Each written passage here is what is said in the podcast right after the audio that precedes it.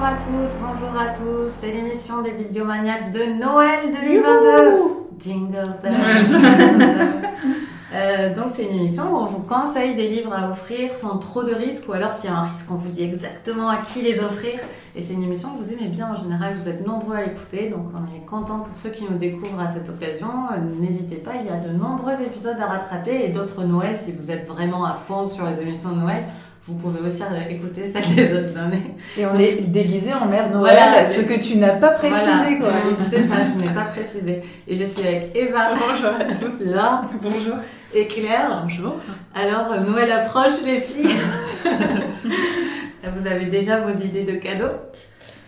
Hmm, pas tout à fait. Ni, ni pour les autres, ni pour moi-même. Voilà, Mais ça. bon, comme d'hab, ça sera à l'arrache et ce sera bien. Non, mais on est des décroissantes, de toute façon, on offre des livres. Alors, euh, Claire, c'est toi qui vas commencer. Alors, quel est ton premier conseil? Il y en aura deux chacune. Alors, euh, bah, moi, ça va être un roman biographique parce que euh, je suis fan de cinéma et j'adore lire des romans biographiques autour du cinéma. Moi, je vais vous parler d'un livre qui s'appelle Le portrait de Greta G, qui a été écrit par Catherine Locandro et qui est publié aux éditions Les Pérégrines. C'est un livre que je conseillerais à tous les férus du cinéma, mais pas que. Je vais vous expliquer pourquoi. Alors, euh, ça commence, il y a euh, deux séquences ouverture, si je peux m'exprimer comme ça. La première, on voit la jeune Greta Garbo, c'est elle, Greta G, qui euh, fait une fugue avec sa, sa sœur. Elle a 15 ans, elle a une sorte d'élan où elle veut fuir. Et puis après, on retrouve la même personne en 82. Euh, là, elle est au crépuscule de sa vie, elle marche péniblement dans les rues de New York et elle se dirige vers un cinéma où il y a une rétrospective de son œuvre. Euh, il y a quand même cet même élan, cette envie à la fois d'aller de l'avant et en même temps de se cacher. Et c'est ce que j'ai aimé, ce parallèle entre les deux. Euh, ce roman, c'est un portrait de femme, d'une femme qui était paradoxalement sous la lumière, mais qui la détestait. Et c'est ça que j'ai trouvé très beau. Donc il y a une narration qui est très intéressante, sais pas, euh, une narration classique, dans le sens où il va y avoir euh, Greta Garbo qui va assister au visionnage d'un de ses films.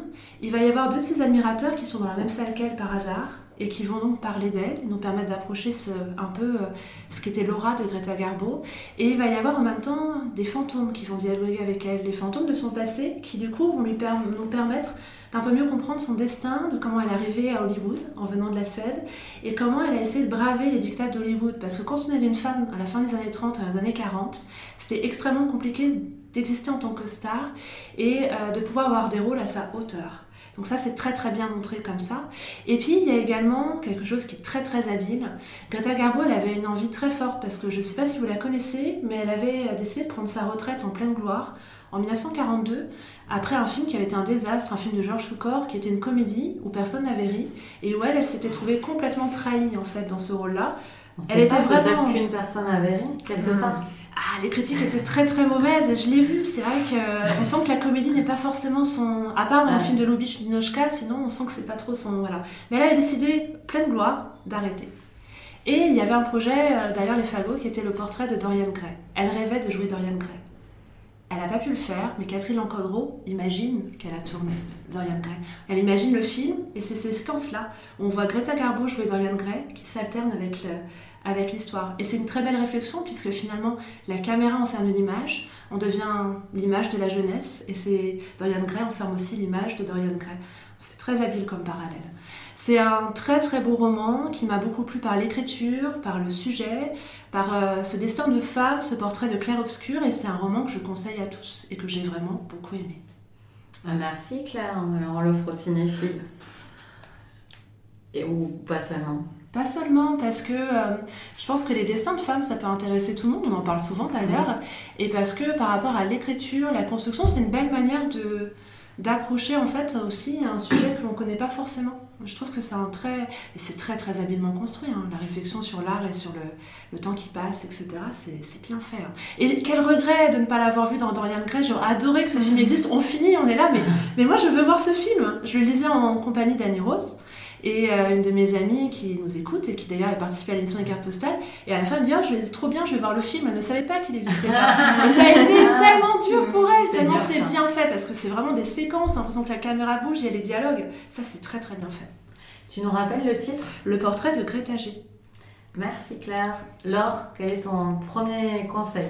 Alors, je vais vous parler euh, d'un roman dont le titre est un peu à rallonge, et c'est comme ça qu'on a décidé de tuer mon oncle, de Rohan O'Grady, et que moi j'ai découvert parce que je suis une fan inconditionnelle de, des éditions Monsieur Toussaint, l'ouverture qui est mon, amour, euh, mm. voilà, je vous aime, voilà, il faut le dire comme ça, et qui a une collection qui s'appelle Monsieur Toussaint l'aventure, euh, qui en fait euh, ça promeut des livres qui ont été écrits pour les enfants, mais qui peuvent ne pas plaire qu'aux enfants, enfants, 13-14 ans, hein, c'est pas, c'est pas avant, et qui peuvent aussi réjouir les adultes.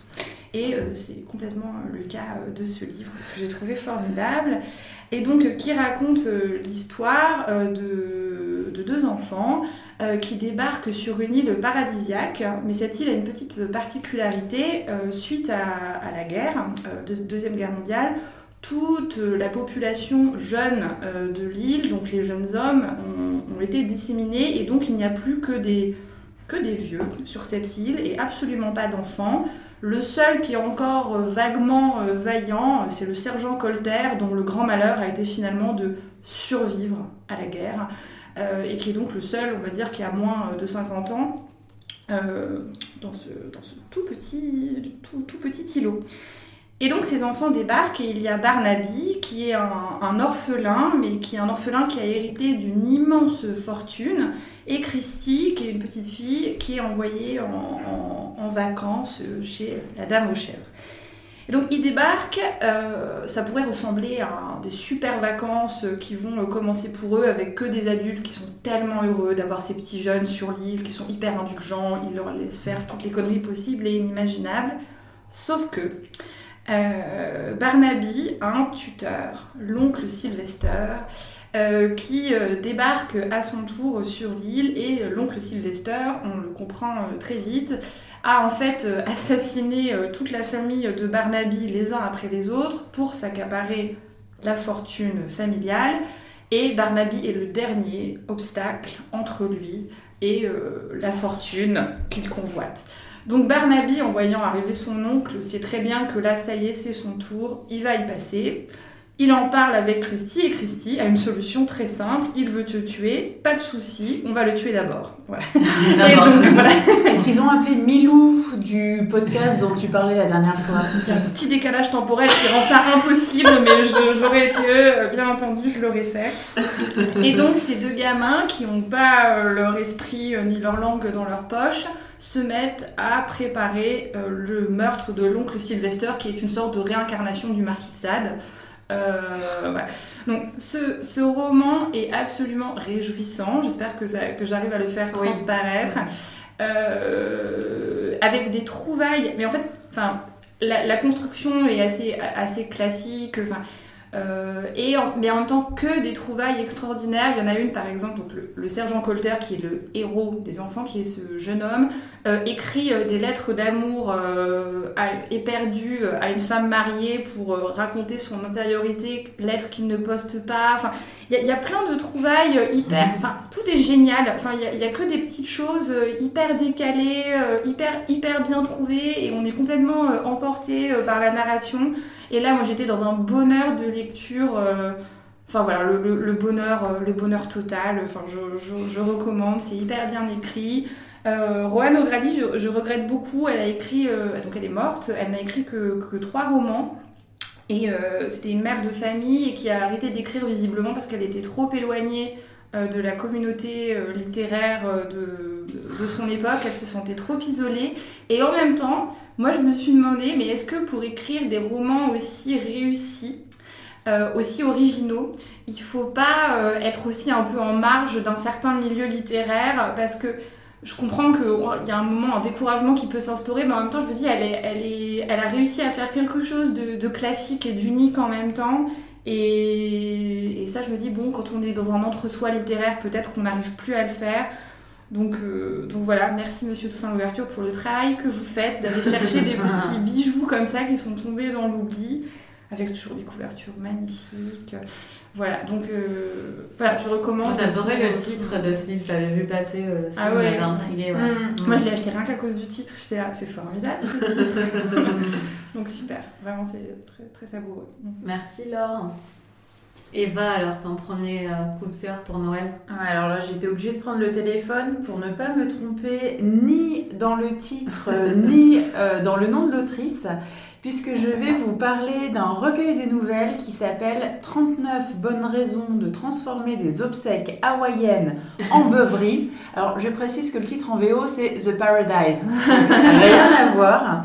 C'est traduit par euh, Mireille euh, Vignol. Euh, c'est publié au Vent des Îles et l'autrice, attention, s'appelle Christiana Kakovila. Donc, si elle nous écoute, désolée si j'ai écorché son nom, mais je ne pourrais pas faire mieux aujourd'hui.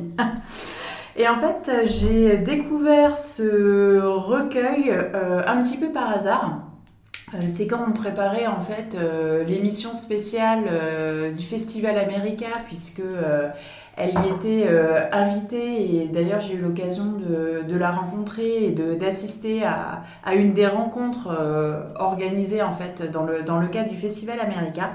Et moi en fait je suis un peu le genre de personne qui arrête pas de dire que non j'aime pas trop les nouvelles, oui, on a sauf qu'en fait j'ai plein de coups de cœur qui sont des recueils de nouvelles. On a un petit peu aussi. C'est un petit peu un, un paradoxe.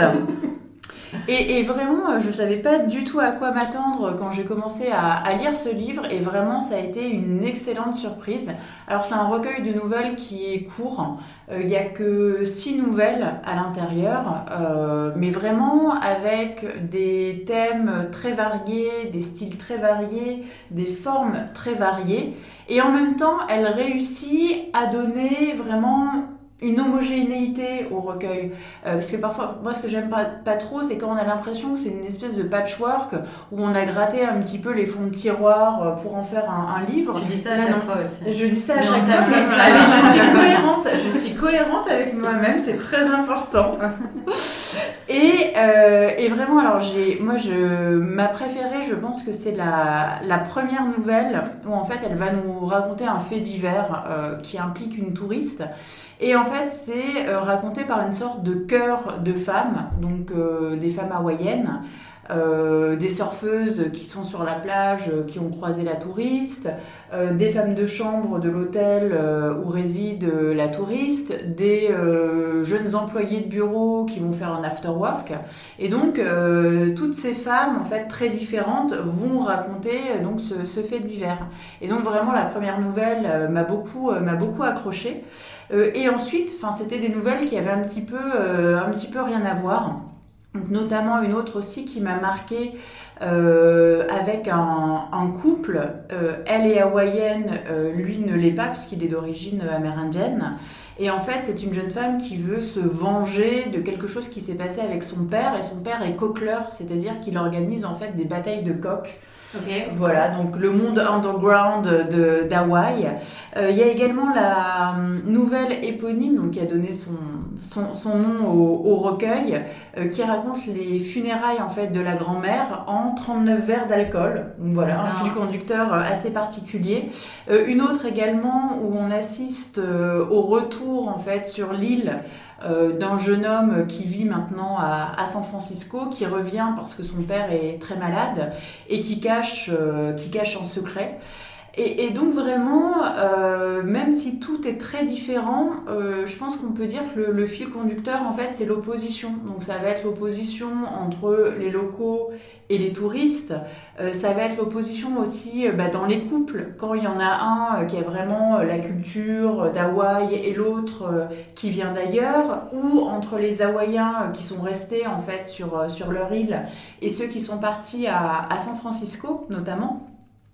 Et euh, je pense que ça fait aussi écho à la propre vie de, l'autrice, puisque elle-même est issue d'un couple mixte. Son père est hawaïen, euh, sa mère est euh, du continent, on va dire, américain, et elle a grandi, elle a grandi à San Francisco. Donc tout ça, effectivement, a, nourri un peu les, contrastes dont elle parle dans ce recueil. Et vraiment, je vous encourage à le lire. C'est pas un livre qu'on voit forcément partout en librairie, dont on a beaucoup entendu parler. Et, vraiment, il vaut, il vaut le coup. Et le livre est sorti assez récemment en France, mais il date de 2013. Et depuis, l'autrice n'a pas republié d'ouvrage. Donc j'espère vraiment qu'elle va s'y mettre. Et j'aimerais bien voir ce qu'elle donne sur euh, des romans. Euh, parce qu'on sent vraiment dans ce livre qu'il y a une fibre en fait qui fait que les histoires qu'elle raconte pourraient être développées en fait sur euh, une durée un petit peu un petit peu plus longue. Donc vraiment c'est une autrice une autrice à suivre et même si elle continue dans les nouvelles. C'est une question qui lui avait été effectivement posée euh, à la rencontre.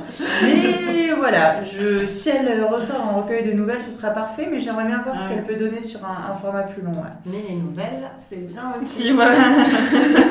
c'est pas faux. Merci Eva.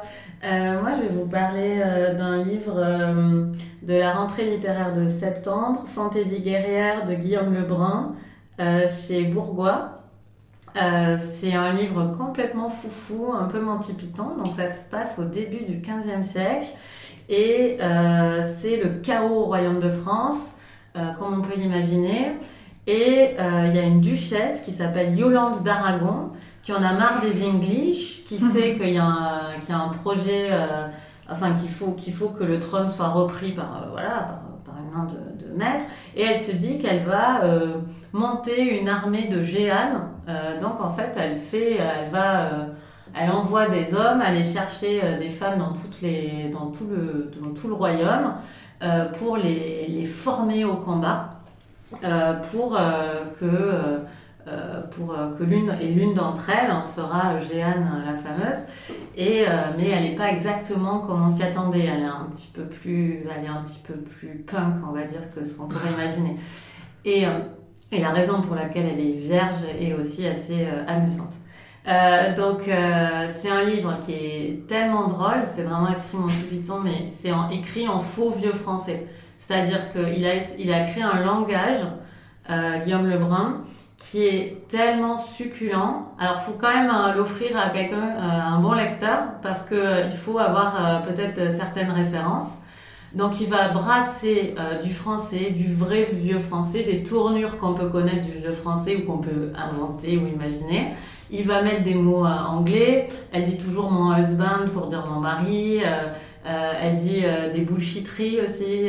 Enfin, c'est très très drôle. Tout ça est brassé. Il, invente une langue en fait qui n'a jamais existé, mais qui nous nous projette dans un passé fantasmé complètement exubérant et euh, et, absurde. C'est très très très inventif, c'est très très drôle. Dès qu'on rentre dans le livre, on rigole. On rigole de l'invention en fait euh, de la langue. L'histoire en elle-même est aussi très amusante, mais c'est pas ce qui moi m'a le plus euh, plu. C'est vraiment l'impertinence générale de l'ensemble, le côté euh, foutraque de, ce projet. Euh, il y, a des, y, a, y a des côtés trash. Vers la fin, ça tombe dans un truc un petit peu plus halluciné, euh, euh, puisqu'on accède aux rêves de, de Jeanne, qu'il y, y, a effectivement des visions, comme dans ce qu'on a pu entendre de Jeanne d'Arc, mais toujours, ça se raccroche à des références qu'on a pour, pour raconter des choses complètement farfelues, mais l'ensemble se tient, et surtout par cette magie de la langue. Et je veux souligner, que j'ai remarqué, je crois, que quand même au moment où c'était très important, il atténuait un petit peu, il baissait un petit peu les curseurs au niveau de cette langue qu'il a inventée pour qu'on soit sûr quand même de bien suivre parce qu'il y, a des, y a des passages où c'est vraiment euh, complètement euh, déjanté et on pour, je pense qu'il a, il a très bien joué sur les moments où il poussait les curseurs au max sur cette invention de la langue et les moments où on retombait sur un truc un petit peu plus euh, pas compréhensible parce que l'ensemble l'est, mais euh, plus facile d'accès pour qu'on soit sûr quand même de suivre euh, la trame jusqu'au bout. C'est donc un livre à offrir à quiconque aime rire autour de vous et un, un lecteur. Peut-être, ouais, des, gens qui aiment bien l'humour décalé, c'est vraiment l'équivalent d'un film euh, décalé. Ça va très loin dans l'humour, faut aimer ça. Vous savez que moi j'aime ça, ça c'est assez extrême. Euh, moi, j'adore ça et, euh, je pense que beaucoup de gens autour du sapin seraient contents d'avoir ce, ce, bouquin. Je l'ai déjà offert euh, à différentes personnes. Je trouve que c'est un livre unique, très très plaisant, très divertissant et voilà. Donc je vous recommande vraiment fortement Fantasy guerrière. J'aurais aimé vous donner des citations, mais je ne leur rendrai pas vraiment justice en les jetant comme ça, parce que c'est vraiment l'ensemble. Il y a des inventions vraiment tous les trois mots. Il y a un, il y a une, il y a un émerveillement. Ah oui aussi, non, je vais vous convaincre avec ce dernier argument. Il y a, il y a des, des chansons de l'époque qui sont en fait des tubes de Céline Dion ou de Goldman qui sont écrites dans cette langue euh, complètement dingue. En fait, quand on lit, on fait mais attends, mais ça me dit quelque chose. Et, et quand même, on a l'air, alors que c'est écrit dans ce faux vieux français. Et en fait, en relisant, on fait ah ouais, mais c'est ça, c'est le truc de Céline Dion euh, de la radio. Et en fait, il imagine que des gens le jouent. Enfin, c'est super drôle, c'est euh, c'est génial. Il s'est beaucoup amusé, on s'amuse énormément avec lui. Euh, voilà, donc une très belle entrée de Guillaume Lebrun. Je crois que c'est son premier texte. Je crois qu'il est, il élève des insectes, je crois. Ou il, a, il a une ferme d'insectes, je crois. C'est son métier. C'est voilà, c'est une personnalité très particulière. Et je suis, moi, je lirai des livres comme ça tous les ans sans problème. Enfin, je veux dire, c'est un tel, c'est libérateur en fait. Il fait vraiment tout ce qu'il veut. Il s'amuse avec la langue et ça fait plaisir. Surtout une, une, il a trouvé une façon de, de jouer avec la langue française de irrévérencieuse et c'est pas si facile de jouer avec la langue française comme ça et il le fait, il le fait super bien, il compose des adjectifs, ce que nous, les Anglais le font plus facilement et dans des livres beaucoup plus euh, conventionnels. Et lui, il se permet des choses qui sont très, euh, très amusantes. Voilà. Donc, euh, je redis Fantasy guerrière de Guillaume Lefranc. Claire, Alors moi, quel est ton deuxième coup de cœur? Bah, Moi, je vais vous parler d'un roman graphique. Euh, c'est la première partie d'un diptyque qui est consacré à Célestine Albaret. Ce roman s'intitule Céleste, bien sûr, Monsieur Proust. Il a été écrit par euh, Chloé euh, Cruchaudet. C'est un roman graphique qui est publié dans la collection Noctambule chez Soleil. Alors, on est en 1956, rue des Canettes. il va y avoir une sonnerie, un coup de sonnette à la loge. Dans cette loge habite Odilon Albaret et sa femme Célestine. C'est un couple d'antiquaires qui se présente et qui est à la recherche de souvenirs de Proust. Et là, forcément, Célestine, qui préfère se faire appeler Céleste, euh, va raconter ses souvenirs qu'elle partage avec Proust. Euh, et donc, ça va être l'occasion, dans ce premier volet du diptyque, de découvrir son arrivée à Paris en 1913. Elle vient de la Lozère et de comment elle a approché finalement Proust. Il faut savoir que son mari était le chauffeur de taxi de Proust, qu'il appelait à n'importe quelle heure de la nuit pour aller au Ritz ou euh, tout simplement pour lui demander d'aller chercher une sol au Ritz, parce qu'il avait fait en plein milieu de son processus d'écriture. Via Odilon, euh, Célestine est rentrée dans l'entourage de Proust. Au début, elle devait juste livrer des paquets pour lui. Alors c'est elle qui a livré le premier tome de La recherche du temps perdu. L'occasion de croiser comme ça la duchesse de Guermantes en plein processus d'essayage d'une magnifique robe, ou de croiser Colette, qui à l'époque est mariée à Henri de Jouvenel et qui est euh, journaliste et écrivain. Euh, ce que j'ai beaucoup aimé, alors moi, Chloé Cruchaudet, je la connaissais via son roman graphique Mauvais genre, mm. que vous avez peut-être lu, qui a inspiré d'ailleurs Téchiné pour un film, je crois. Et euh, j'aimais beaucoup euh, la façon dont elle avait raconté ce destin. Et là, j'ai retrouvé euh, sa manière de raconter qui me plaît énormément. Donc, il y a des pages pleines en fait où on voit Proust dans l'hôtel de Cabourg, le grand hôtel, à la veille de la Première Guerre, qui est en train un peu de danser dans ses souvenirs. L'aquarelle donne une impression un peu ouatée, un peu onirique. Et il y a un effet sur les mots. En fait, c'est des extraits de la recherche du temps perdu. Et c'est comme si les mots dansaient avec Proust. Euh, il y a une autre page pleine qui est sublime, on voit euh, Céleste euh, qui est dans l'appartement de, Proust, et c'est comme si l'appartement était devenu une sorte de île de la création, une sorte de huis clos dont elle était la gardienne. C'est extrêmement bien marqué et bien montré surtout. Et à côté de ça, il y a des pages avec des cases un peu classiques. Donc c'est jamais pareil dans la narration, jamais pareil dans l'image. Et se dégage de l'ensemble un côté très ouaté, puisque de toute façon, il vivait enfermé pour écrire. Et en même temps, il y a une sorte d'humour aussi parce que c'était très drôle leur relation.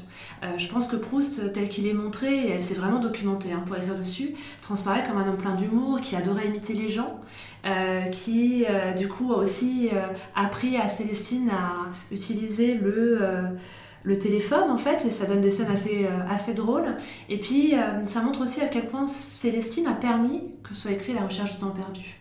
Euh, si elle n'avait pas protégé Proust comme elle a fait pendant les huit dernières années de sa vie, si elle n'avait pas été là, si elle n'avait pas aussi inventé le système des paperoles, euh, ce système en fait où des bouts de papier qui étaient collés au manuscrit euh, et qui permettaient des corrections, mmh. bah, il n'y aurait pas eu ce, ce roman La recherche temps perdu. Donc moi je le conseillerais vraiment aux amateurs de bande dessinée parce qu'il y a un travail merveilleux autour de l'aquarelle, autour du scénario. Je conseillerais aussi à ceux qui veulent découvrir l'œuvre de Proust parce que finalement c'est une belle porte d'entrée. Il y a des extraits comme ça qui s'intercalent, le texte est très beau, on a envie du coup d'après d'aller dans l'œuvre originale. Et puis je le conseillerais bah, à tous ceux qui aiment les portraits de femmes et qui aiment rire aussi un petit peu. Tu nous redis le titre Oui, bien sûr, c'est Céleste, bien sûr, Monsieur Proust. C'est un premier volet, j'attends avec impatience le deuxième. Merci Claire. Laure, alors, quel est ton, ton deuxième euh, conseil?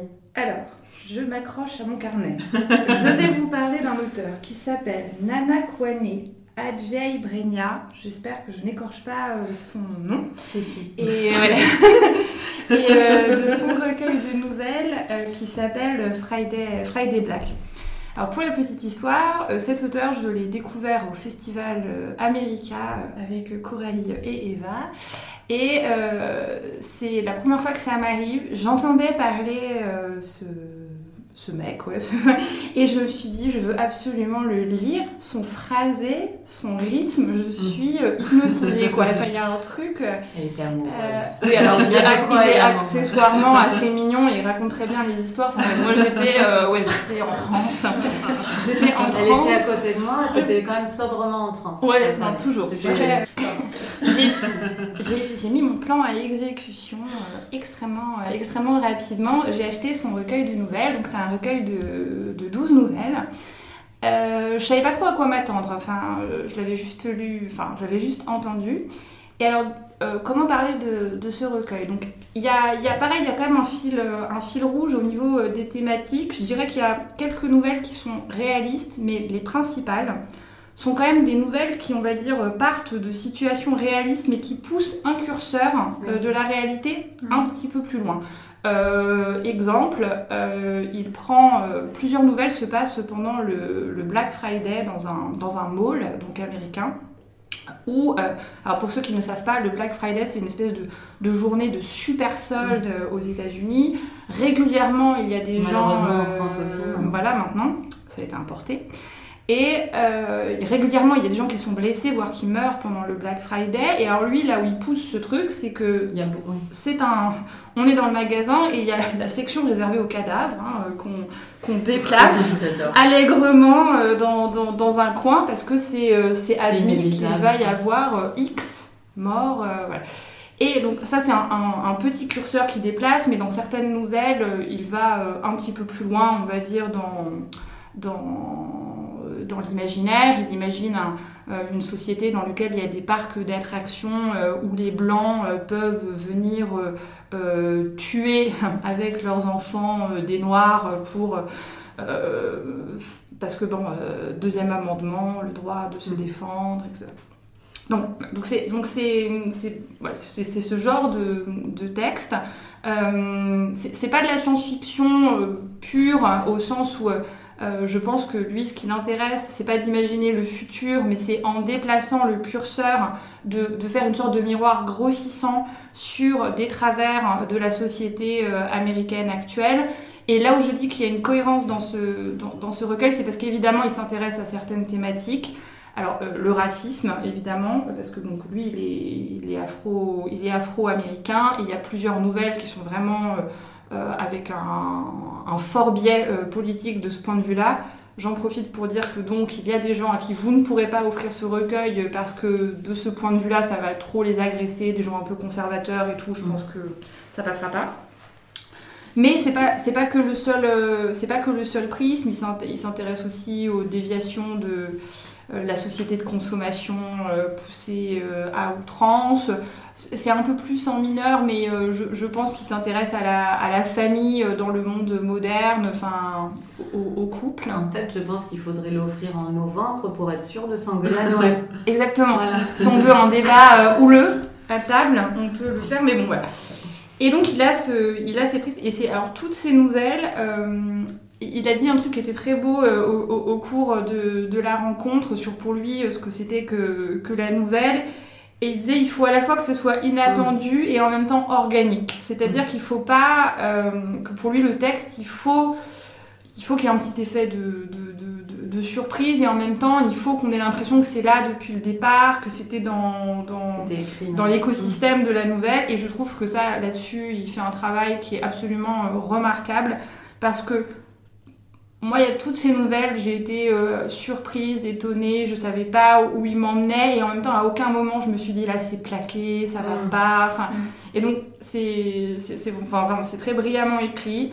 Euh, moi, j'ai vraiment voulu le lire en anglais parce que j'aimais tellement sa langue et, euh, et quel travail. Enfin, je pense que c'est quelqu'un, il le dit, il lit ses, ses nouvelles à voix haute et ça, et ça s'entend. Il, il, a un sens du rythme, mais qui est, enfin, qui est brillant pour moi au sens où jamais il y a un mot compliqué où il faut aller chercher, prendre son dico, mais vraiment euh, pas du tout. Mais un sens de la pulsation. Et, voilà, ces textes sont vivants. Enfin, je sais pas comment dire. Ces textes sont, sont vraiment vivants et avec, euh, pour moi, c'est un auteur euh, que, j'ai trouvé, enfin, que trouvé incroyable. C'est assez violent. Hein, euh, ces, nouvelles sont, enfin, ça s'intéresse à, des, tueries, enfin voilà, à des, injustices sociales, mais c'est aussi, très drôle par très drôle par moment. Alors comment, comment expliquer ça? J'avais vraiment tellement donné envie de lire ce, livre que je sais plus exactement par quel bout le prendre. Moi, parfois, j'avais l'impression qu'il faisait des, nouvelles qui étaient un peu comme des rêves qui deviennent des cauchemars, mais des cauchemars où on n'en sort pas déprimé non plus parce qu'il y a un espèce de petit ressort où quand même malgré tout l'humanité n'est pas complètement perdue. Mm. Moi, c'est un truc que j'adore, hein. j'aime bien les auteurs noirs mais qui ne croient pas qu'on est perdu. Donc, euh, mm. et, lui, je pense que c'est quelqu'un qui a encore de l'espoir. Et, euh, et, que ça se sent, mais voilà, qui va creuser dans des réalités euh, moches, quoi. Enfin, c'est pas. voilà. Donc, je l'ai acheté en anglais aussi, je suis très impatiente de lui mettre en bah, Voilà, donc franchement, euh, super, enfin, super auteur. Je sais qu'il travaille à un roman. Quand va-t-il sortir? Je ne sais pas, mais en tout cas, c'est sûr que c'est pour moi, c'est un très très grand auteur de nouvelles. Et, euh, et vraiment, je pense qu'il faut, faut le lire. Enfin, très, très doué. Merci. Oh là là là là. Eva? Alors moi, je vais vous parler d'un livre qui est sorti il y a quelques mois chez Gellmeister, euh, traduit par euh, Sophie Aslanides, qui s'appelle Ce qui vient après, de Joanne euh, Tompkins. En fait, ça commence dans une petite ville plutôt résidentielle. un ado très populaire qui est au lycée, qui s'appelle Daniel, qui a 17 ans, disparaît.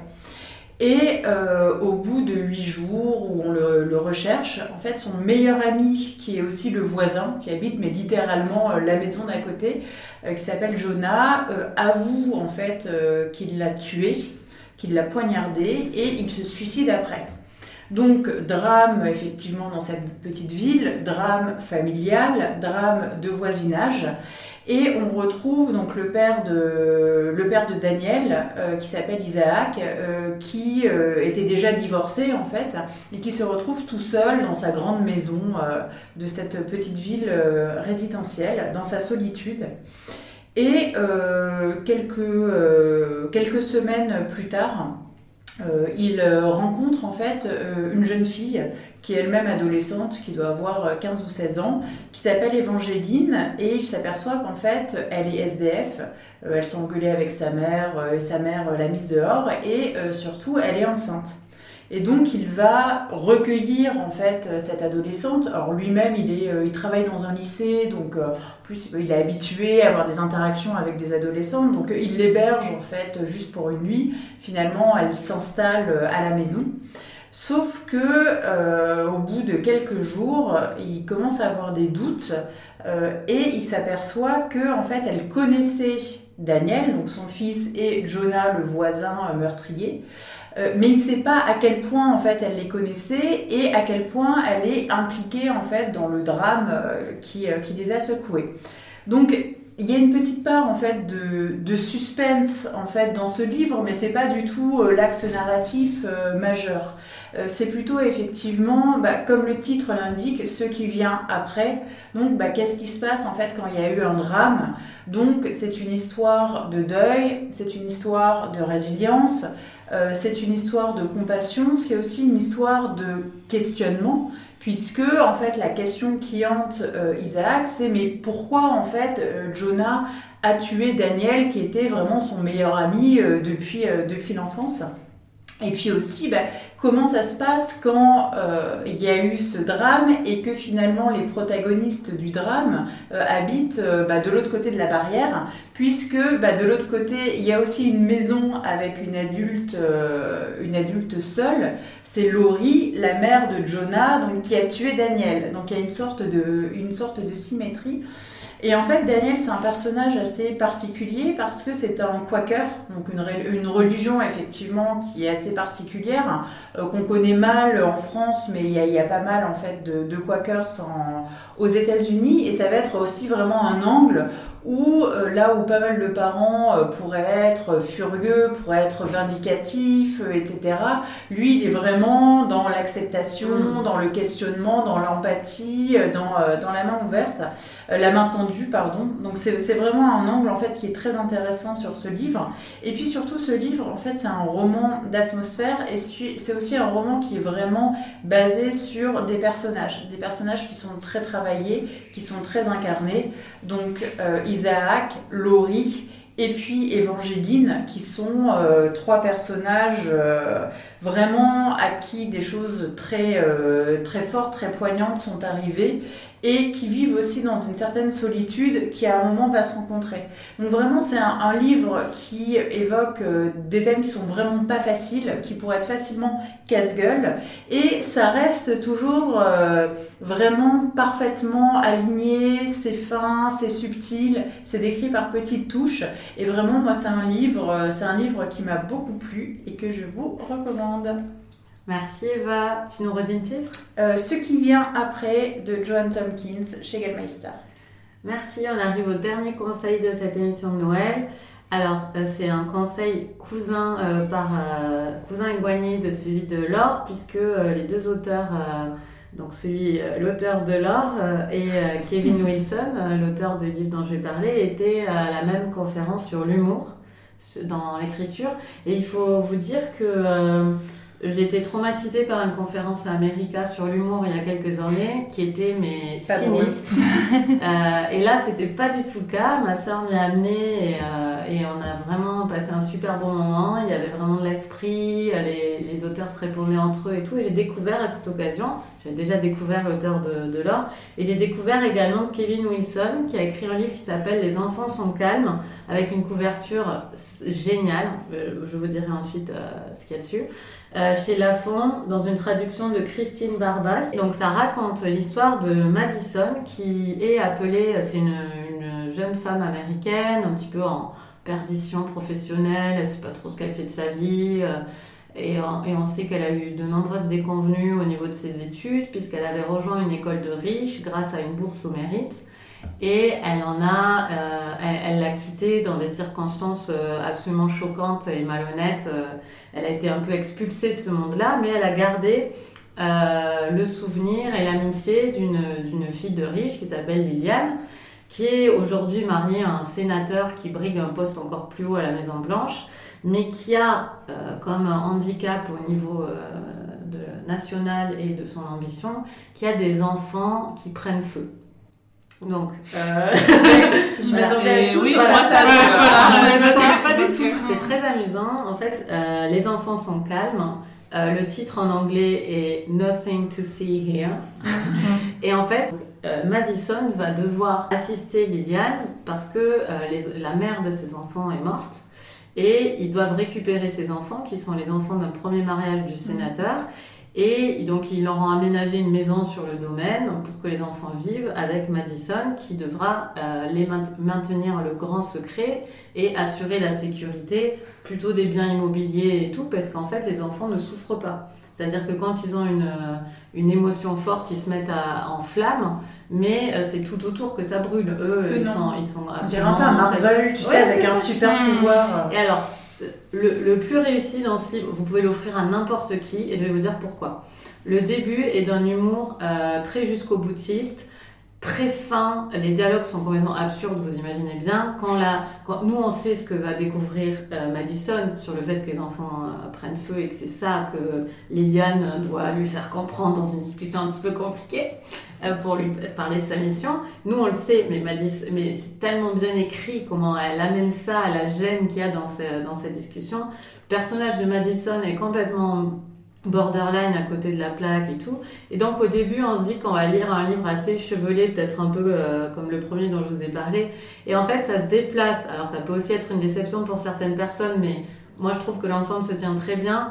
Euh, ça s'attendrit un petit peu, puisqu'elle va s'attacher aux enfants. Et donc, il reste toujours l'esprit et de l'humour et tout. Et puis, il y a des coups de théâtre, il y a un coup de théâtre quand même majeur auquel je m'attendais pas du tout, qui vraiment embarque l'ensemble. Mais ça devient un livre très grand public, en fait, à partir du, du premier tiers, on va dire. Euh, Kevin Wilson, euh, vraiment, euh, écrit un, un, livre assez différent, enfin, s'oriente vers quelque chose qui est assez différent du début. Moins acide, le début assez acide hein, sur la, ce qui lui est arrivé dans cette fameuse école, cet internat pour les riches. Il y a une forme d'injustice. Et voilà, et on se dit, ça va être un, un livre plus, sans doute, beaucoup plus acéré euh, un petit peu comme comme Friday Black. Et en fait non c'est plutôt un livre qui, qui rassemblera beaucoup. Vous pouvez l'offrir à à peu près n'importe qui.